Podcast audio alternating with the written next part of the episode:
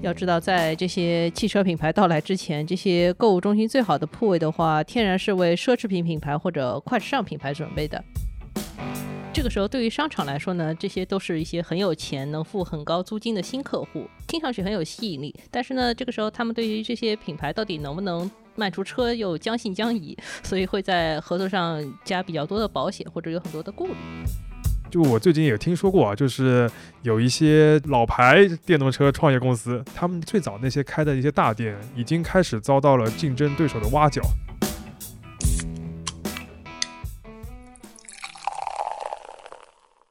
这里是商业就是这样。大家好，我是肖文杰，我是许明清。今天我们聊的话题还是和汽车有关。哎，最近怎么一直在谈汽车呀？呃，一方面是因为我是那个第一财经杂志的汽车条线的记者，所以对这方面比较熟一些。另一方面也确实因为电动啊、智能这些技术的变革，再加上有很多新的玩家，对吧？所以这两年汽车行业确实有不少新的现象。所以我们在日常生活里也经常能感受到。嗯，其中一个呢是我们今天的话题，哎，我难得也有一次发言权的一个话题，就是说电动车品牌都把一些自己的门店开到购物中心里去了。这两年，如果你去你所在城市的市中心的这些商场，可能会发现一楼沿街的那些好的铺位啊，都变成了特斯拉、蔚来、理想之类的电动车新品牌。这个现象在一线和新一线城市特别明显，甚至很快在二三线城市也会出现。过去大家买车或者看车都是去 4S 店，对吧？有很多城市都有那种 4S 店的一条街，有的城市都不止一条街，N 条街。这些 4S 店集中的区域呢，一般都不是在市中心的，而是会在偏一点的市郊。但现在呢，越来越多的汽车品牌把店开进了购物中心里边，而且是那些很核心的铺位啊。所以这个事情，我们觉得对汽车业也好，对商业地产也好，都是一个挺有趣的现象。嗯，我们关注这个趋势的话，已经有一段时间了，也专门写过报道。最近的话，还听说有一些新的变化，所以说就想把这个趋势稍微整理整理，跟大家聊一下汽车品牌的话是怎么一步一步占领购物中心的一楼的。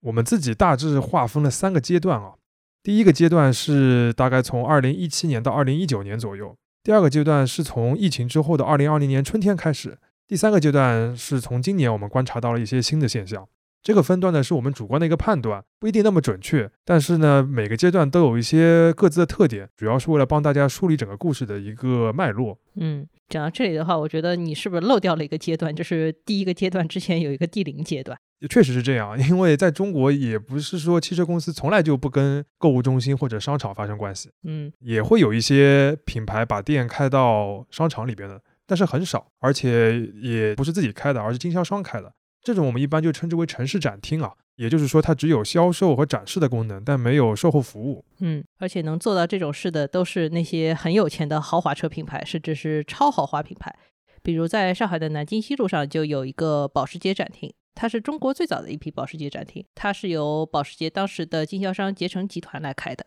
嗯，说到捷成集团，其实也是一个很有意思的公司。他在中国另一个很大的功绩就是把戴森这个品牌引入了内地。当然，这个故事我们以后再说啊。嗯 嗯，说回汽车品牌，对于大多数的汽车公司来说，其实他们的主要销售渠道就是靠经销商的 4S 店。这个模式的核心其实就是定向批发，也就是说，车厂只会把他自己生产出来的车批发到他那些授权的 4S 店里边去销售和保养。那对于那些 4S 店来说，他们就不太会选择购物中心这样一个地址。嗯，这个其实道理也很简单。首先就是购物中心没有那么大的地方，因为一个 4S 店一般要几千平米的店面的空间，还得配一个停车场。就算有这么大一个地方给你呢，地价和租金也很贵。其次的话，4S 店重要的收入除了卖车，还包括很多售后的保养，比如换机油啊、钣金啊、喷漆维修，这些都不可能在购物中心里面来做。现在大城市的市区范围内，对于环保的要求非常高，要做这些保养项目的话，都需要很严格的资质。说到底，就是在购物中心开 4S 店是不可能的。率先打破这样一个常规的呢，就是特斯拉，对吧？嗯，它是在二零一三年的时候开始在中国内地开始开店的，它就是改变了这个 4S 店的模式，把销售主要的渠道都放到了市区的一些门店里边。它的第一家店就是开在了这个北京的高尚社区，对吧？侨福芳草地。这个当中有一个很重要的改变，其实就是直营啊。因为特斯拉它是自己造车自己直接卖的，那些店都是属于他自己的。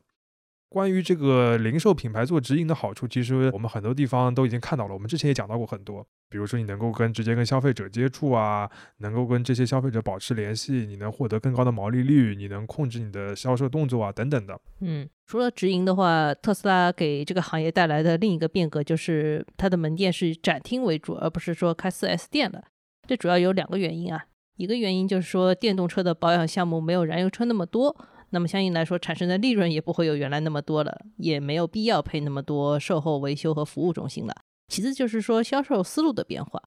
过去开在郊区的那些 4S 店，本质上是有一点朝南做的思路，就是服务那些已经想好了我就是要来买车的人；而在市中心开店的思路是要让更多人知道有这么一个品牌。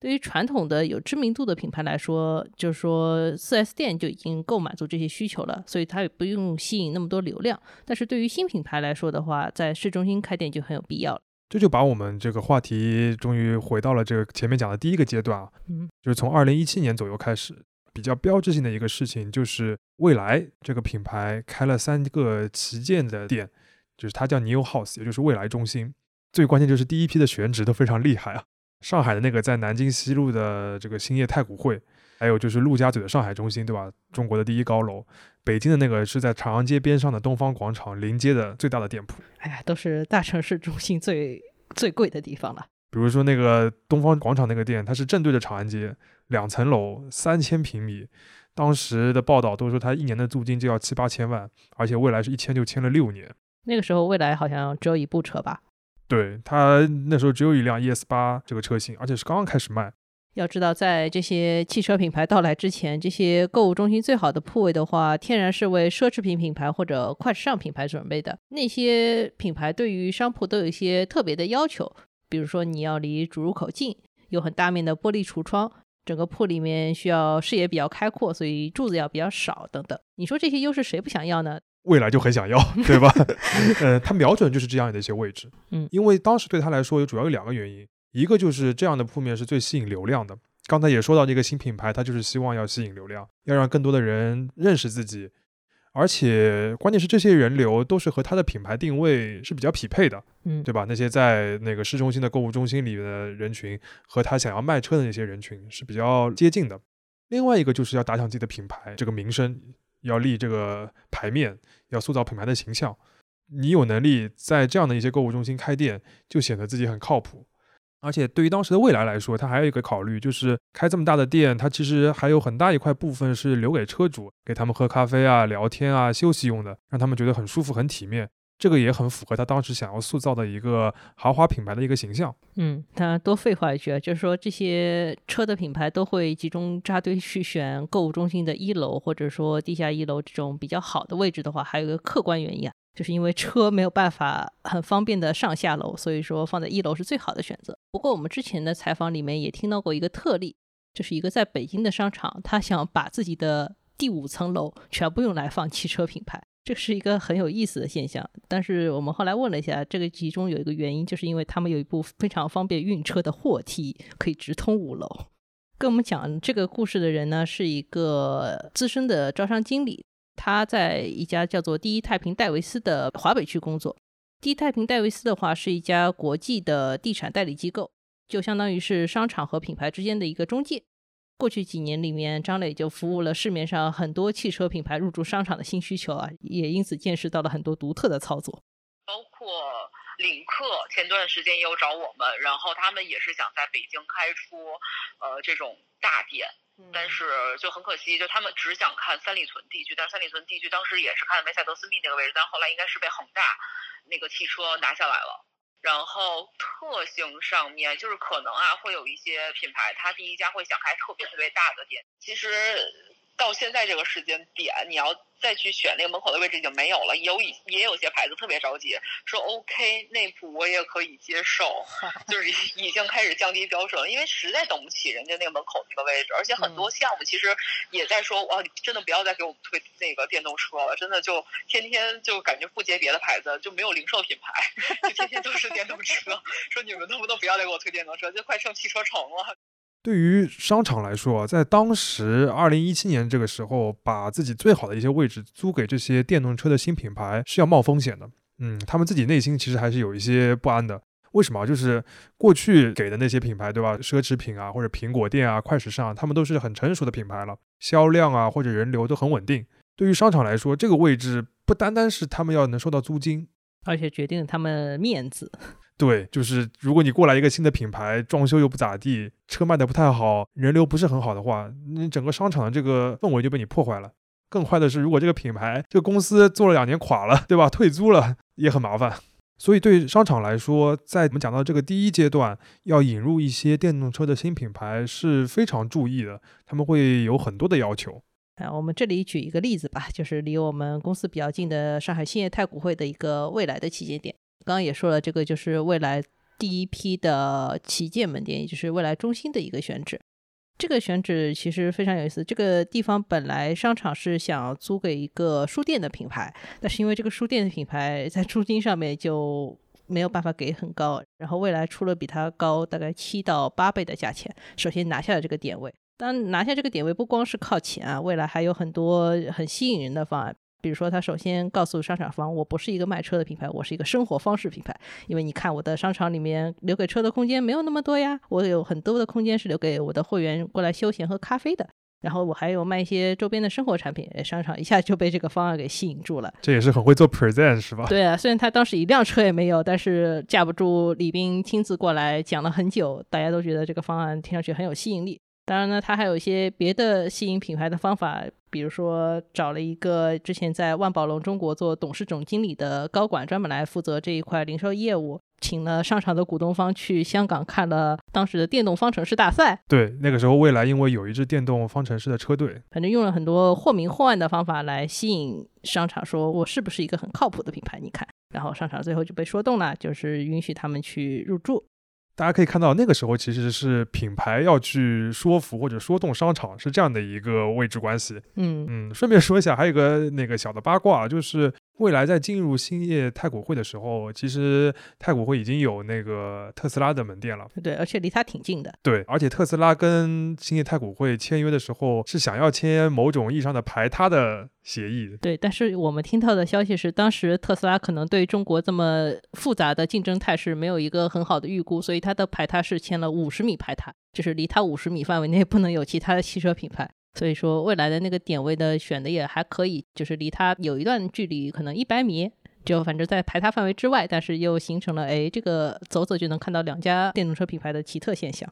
总结一下，就是这个第一阶段的时候，对于电动车的新品牌来说，他们进入购物中心，第一个目的是为了让更多的人知道他们，第二个目的是为了让人们对他有个好印象，所以他们那个时候开的都是上千平米的那种大店。而且把北上广深、杭州、成都的这些购物中心作为了首选。嗯，这个时候对于商场来说呢，这些都是一些很有钱、能付很高租金的新客户，听上去很有吸引力。但是呢，这个时候他们对于这些品牌到底能不能卖出车又将信将疑，所以会在合作上加比较多的保险，或者有很多的顾虑。这个状态大概持续了两年多。在这段时间里边，其实整个中国的消费者对于电动车也好，对这些新品牌都逐渐熟悉了。当然，同时这些公司的自己的经营还遭遇了各种各样的挫折和挑战啊，所以整个开大店的这个节奏不是很快，也不是很慢。嗯，所以就进入了一个新的阶段。这个阶段里面，新品牌开始变得更加实际了。他们会去开更多的小店，这些小店其实也是在购物中心里面，但是面积就一下子缩水到五百平米以下了，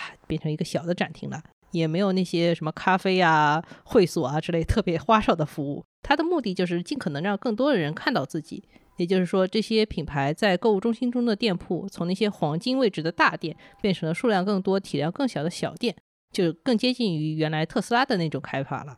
嗯，这个背后有三个原因啊，一个是这些公司最早那个打品牌的阶段已经过去了，所以它最大的诉求就是尽快的提升销量，那就要尽量增加自己产品的一个曝光度，让更多的人看到。嗯，那你想想，在五个商圈里边开五个两百平米的店。肯定比在一个商圈里边开一个一千平米的大店能让更多的人看到，对吧？嗯嗯，毕竟任何一个销售渠道，它一个基本的目的就是要尽可能的覆盖到自己的目标人群，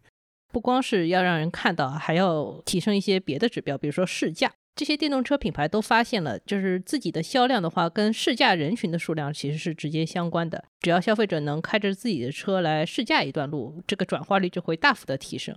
还有一个原因就是速度，这个也很好理解，就是开小店的话，肯定比开大店要容易得多。一方面是大店的铺位会比较难找，也比较少，那小店的铺位其实是非常灵活的，很容易找到。最后一个原因就是省钱，因为或多或少这些品牌，二零一八年、二零一九年的时候，资金上面都有点危机，因为那个时候还是风投驱动的，如果风投的钱断了，这些企业很可能就做不下去了。这个开小店的过程，在那个二零二零年疫情爆发之后，经历了一个巨大的加速。这个也是我们前面所说的第二个阶段的一个最大的特征，就是这些电动车的新品牌以更快的速度占领了我们中国一线、新一线城市的一些主要的购物中心，尤其是那些新开的商场。嗯，这个特别容易理解，因为疫情是一个很特殊的时间点，正好能够把电动车和商场两方面的需求对上。购物中心在疫情之后面临的最大的问题就是品牌都跑路了，店铺都关掉了、退租了，他们要赶快找一些新的品牌来填这些铺位。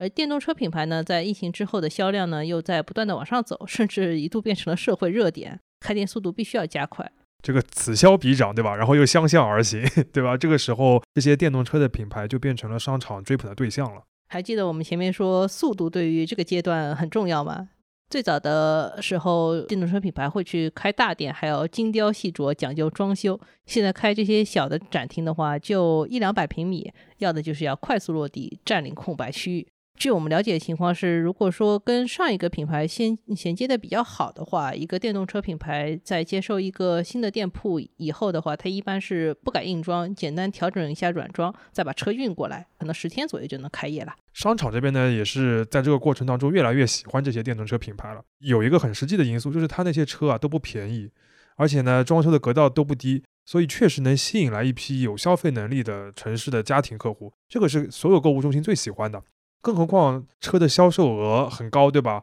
如果他们和商场签的这个租约里边有收入的分成的话，对商场来说也是笔很不错的收入。不过这个收入分成啊，其实是在商场引入汽车品牌时候一直比较头疼的一个问题。简单科普一个小的行业知识啊，就是说购物中心向入驻它的品牌租户收钱的话，它可以收一笔固定的租金，比如说每个月你按照每平米给我多少钱，也可以收一定比例的收入分成。比如说，你这个月卖了一百万的货，你可以给我百分之十或者百分之十一，这个是可以算出来的。当然，还有一种方法是两种模式都包含，按情况收更高的一档。你比如说，租金的收入比分成收入高，我就收租金的收入。这个情况对于电动车品牌来说呢，因为电动车品牌虽然说车的单价比较高，但是他们跟商场基本上都只愿意签固定的租金合约，而且说商场即使是一楼最好的位置的话，这个租金价格也要。在某种程度上符合市场的规律，你不能高到天上去。所以就是 我可以这么理解吧，就是对购物中心来说，有可能就是这些好店铺的这些车卖得很好，但是。也不一定能增加它太多的收入，对吧？它有点眼热。对商场来说就不是很合算这个事情。嗯，对。就我们了解，商场也是在找一些新的办法。就比如说那个有一些那个汽车品牌，它也会卖一些周边的产品啊，有一些增值的收入。那这个部分有可能大家就按比例分点成，对吧？总归有一一些了胜于无。总之，现在市场上的情况就是在北上广深这样电动车卖的比较多的城市的话，有的商场就已经形成了电动车基站区啊。有的商场甚至一层有四五家不同的电动车门店，这个势头基本上就赶上以前的奢侈品啊或者服装化妆品的扎堆的情况了。可以说，过去一年里面，特斯拉、未来、理想这些品牌的销量的话突飞猛进，跟这些购物中心的支持是分不开的。看到这些创业公司对吧做的这么好，传统的汽车公司就有点坐不住了，他们也开始想学这个新的这些玩家搞搞新东西。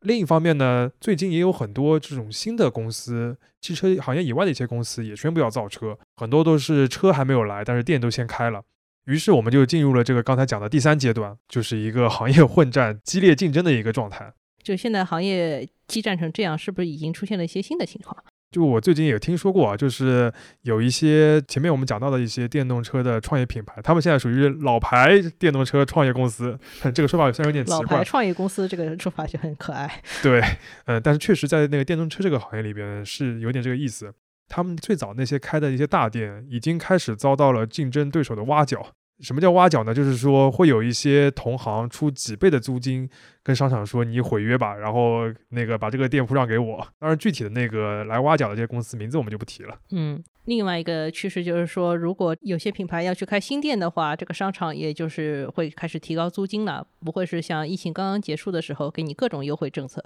因为来抢购物中心这些品牌的店铺也很多了，不光是汽车品牌，也有很多回暖的零售品牌，对吧？对于汽车品牌来说的话，其实现在这个争夺的势力也比较多了。我们主要分成三股，首先就是像奔驰、宝马、奥迪、福特这些传统的汽车品牌，因为他们都有了电动车的一些新的产品线，他们想要把这些产品线放到一个城市展厅里边。第二种的话，就是一些本土的品牌，比如上汽啊、东风，他们这几年都专门做了电动车的新品牌，要走高端路线。那这个产品都是今明两年上市的，那么这个店今年也都都开了。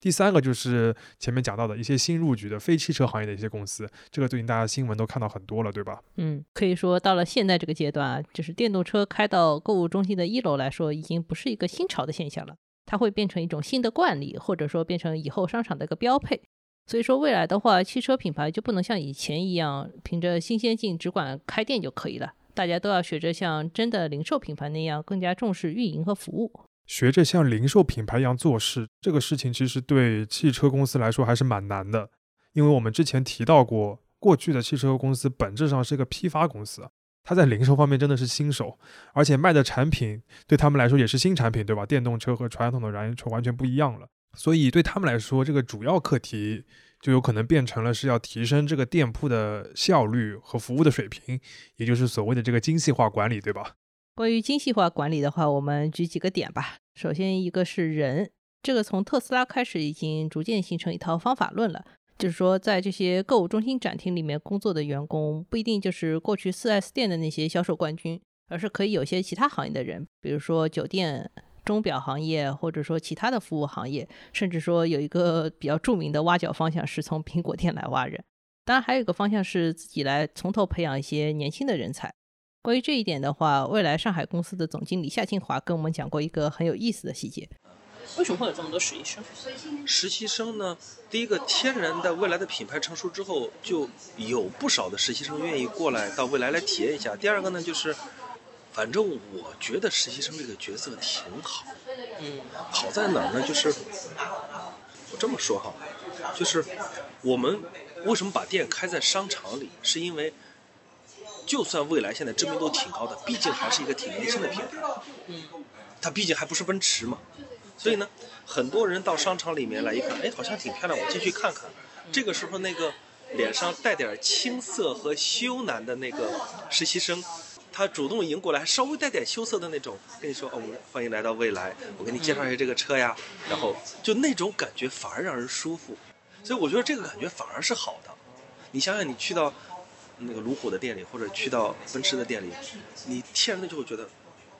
就我可能进去就是要花钱，不花钱就要不就不进了吧。对对对，但咱们那种就是稍微带点怯怯的那种实习生感觉，我觉得特别好。第二个点呢，就是管理和考核的标准。过去四 S 店的指标其实很简单，就是销量，对吧？这个对于店来说，它有库存的压力；而对于销售来说，它有提成的这个激励。所以从上到下，他们最主要的目的就是要卖更多的车。而对于这些新品牌来说，首要的目的除了销量以外，又多了一个，就是让更多的人了解自己的品牌。那么量化一点呢，就是在这个门店里边的服务满意度啊。好感度啊，这些指标变得非常重要了。这个事情有一个体现，就是说，过去 4S 店的销售的很多话术技巧都是在谈能不能有优惠折扣，我怎么给你一些小的福利，对吧？但是说现在这些购物中心的汽车门店的话，都是直营店，在店里买的价格跟在网上买一模一样，没有任何优惠可以谈。所以说，店员跟你聊天，他也只能真的去介绍车。所以说，像现在有的新品牌啊，他在展厅里面有一类的员工是不背任何销售指标的。它的主要工作就是带人不停的试驾，它的考核指标就是说试驾的数量以及顾客的满意度。所以上升到门店的话，就是这些门店的指标从销量为中心的话，变成了销量、试驾、满意度并重的一个方向。这个背后还有一个逻辑的变化，就是说这些汽车品牌进入购物中心之后呢，他们会遇到很多非目的性的客人，我们可以这么说，也就是说，他们本意不一定是专程来买车的，可能只是来商场吃个饭，对吧？然后吃完了之后，顺便到你这边逛一逛，消消食。就是我们在采访当中就发现，有些品牌的在商场里面的门店的话，在周末是如临大敌的状态，因为这个客流可能从中午开始就一直在高位，就很多人拖家带口来逛商场吃饭，花一整个下午时间在商场里面逛，这都需要员工非常积极的配合，甚至要挤班倒才能服务得过来。如果这类消费者他对你这个车感兴趣了，他们不一定是在这个门店里面下单的，对吗？他们有可能是在网上下单，或者在离家更近的另一个门店去下单。过去的话，其实 4S 店对这种情况是非常忌讳的，也就是所谓的同品牌内的竞争。因为虽然都是一个品牌的 4S 店，但是他们其实所属的是不同的经销商，互相之间是一个竞争关系。但现在不是了，所有的门店都是公司直营的，再加上试驾和满意度这些指标变得非常重要。那么对于那些员工来说，他们就不太会在意客户在哪里下单。而是更在意服务，所以他那些话术也好啊，然后试驾的那些服务的动作也好，就会比较到位，而不会是我们说的那种服务的变形。讲到这个的话，还有一种模式的话，就是有的品牌为了加快自己开店的速度，在有些城市也会和一些老的经销商合作去开门店。这个跟传统的经销商模式，也就是 4S 店模式不是太一样。就是在这个合作的过程中，品牌对于渠道的掌控力可能变得比原来更强，但是还是有一些变数。在这个情况下，想要保证门店的服务水平，把变量控制到最小的话，就要讨论几个问题。第一，门店里面的员工是谁聘用的，谁来管理的？第二，就是说这个员工的考核指标是什么？他背的是销售业绩呢，还是服务业绩？一旦把这些控制好的话，即使是经销商开的门店，也能做到类似于门店直营的效果。当然，这是一个很复杂的，而且也因不同的公司而异的一个现象，我们这边就不具体展开。但说到底，为什么我们这么强调门店的服务水平啊？是因为现在的电动车的车型之间，你要说真的拉开多大的产品的差距，其实并没有。而且对于消费者来说，智能的电动车还是一个比较新的产品，很多人其实并不知道自己到底要的是车上哪些性能、哪些功能。所以很多时候，门店的工作人员有一个潜在的作用，就是去教育市场、教育消费者的。那谁在这个方面做得好，谁就有可能赢得更多的客户。嗯，精细化管理的最后一点就是门店选址的优化。还记得我们在之前说的第一阶段的话，电动车在购物中心的选址其实特别简单，就是要最高大上的位置。到第二个阶段的话，关键词其实是快，要快速的铺开自己的店面。到了第三个阶段的话，很多品牌在全国都加在一起有上百个网点了，这个时候就要考虑运营的效率，考虑策略，要考虑协同发展。首先，你要考虑到你的目标客户在哪里，然后再通过哪些事情可以帮助选址。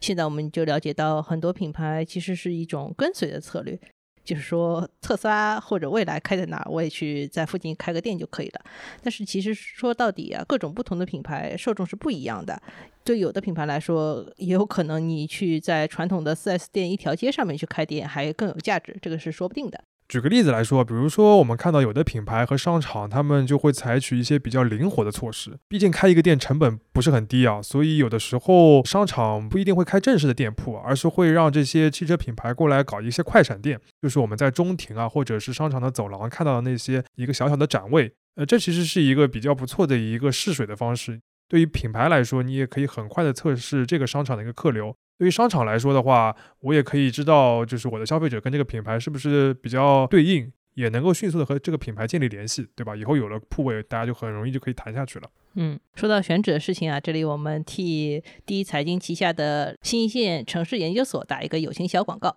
新一线城市研究所就是那个每年都会做全国城市排名的机构，他们在五月二十七日就要发布今年的新一线城市排名榜单了。今年他们除了榜单以外，也推出了一些很有意思的新的数据产品，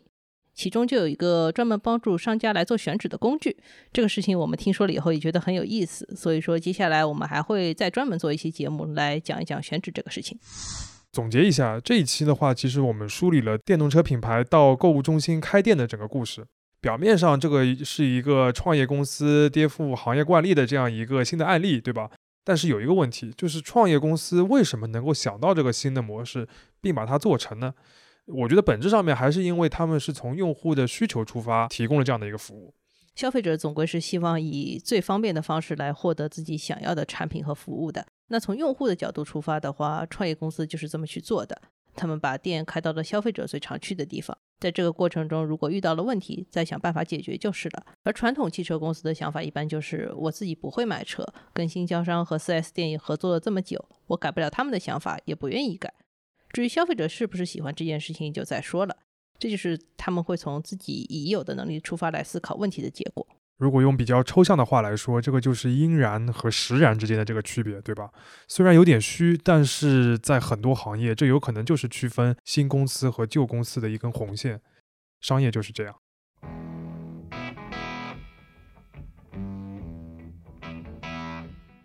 感谢收听这一期的《商业就是这样》。你可以在苹果播客、小宇宙、喜马拉雅、网易云音乐、QQ 音乐等平台收听我们的节目。微信公众号“第一财经 e magazine” 也会推送每期节目的内容。如果喜欢我们，欢迎你在苹果播客等平台给我们五星好评，也期待你在公众号或各个平台与我们交流，我们会尽量回复每一条留言。下期见。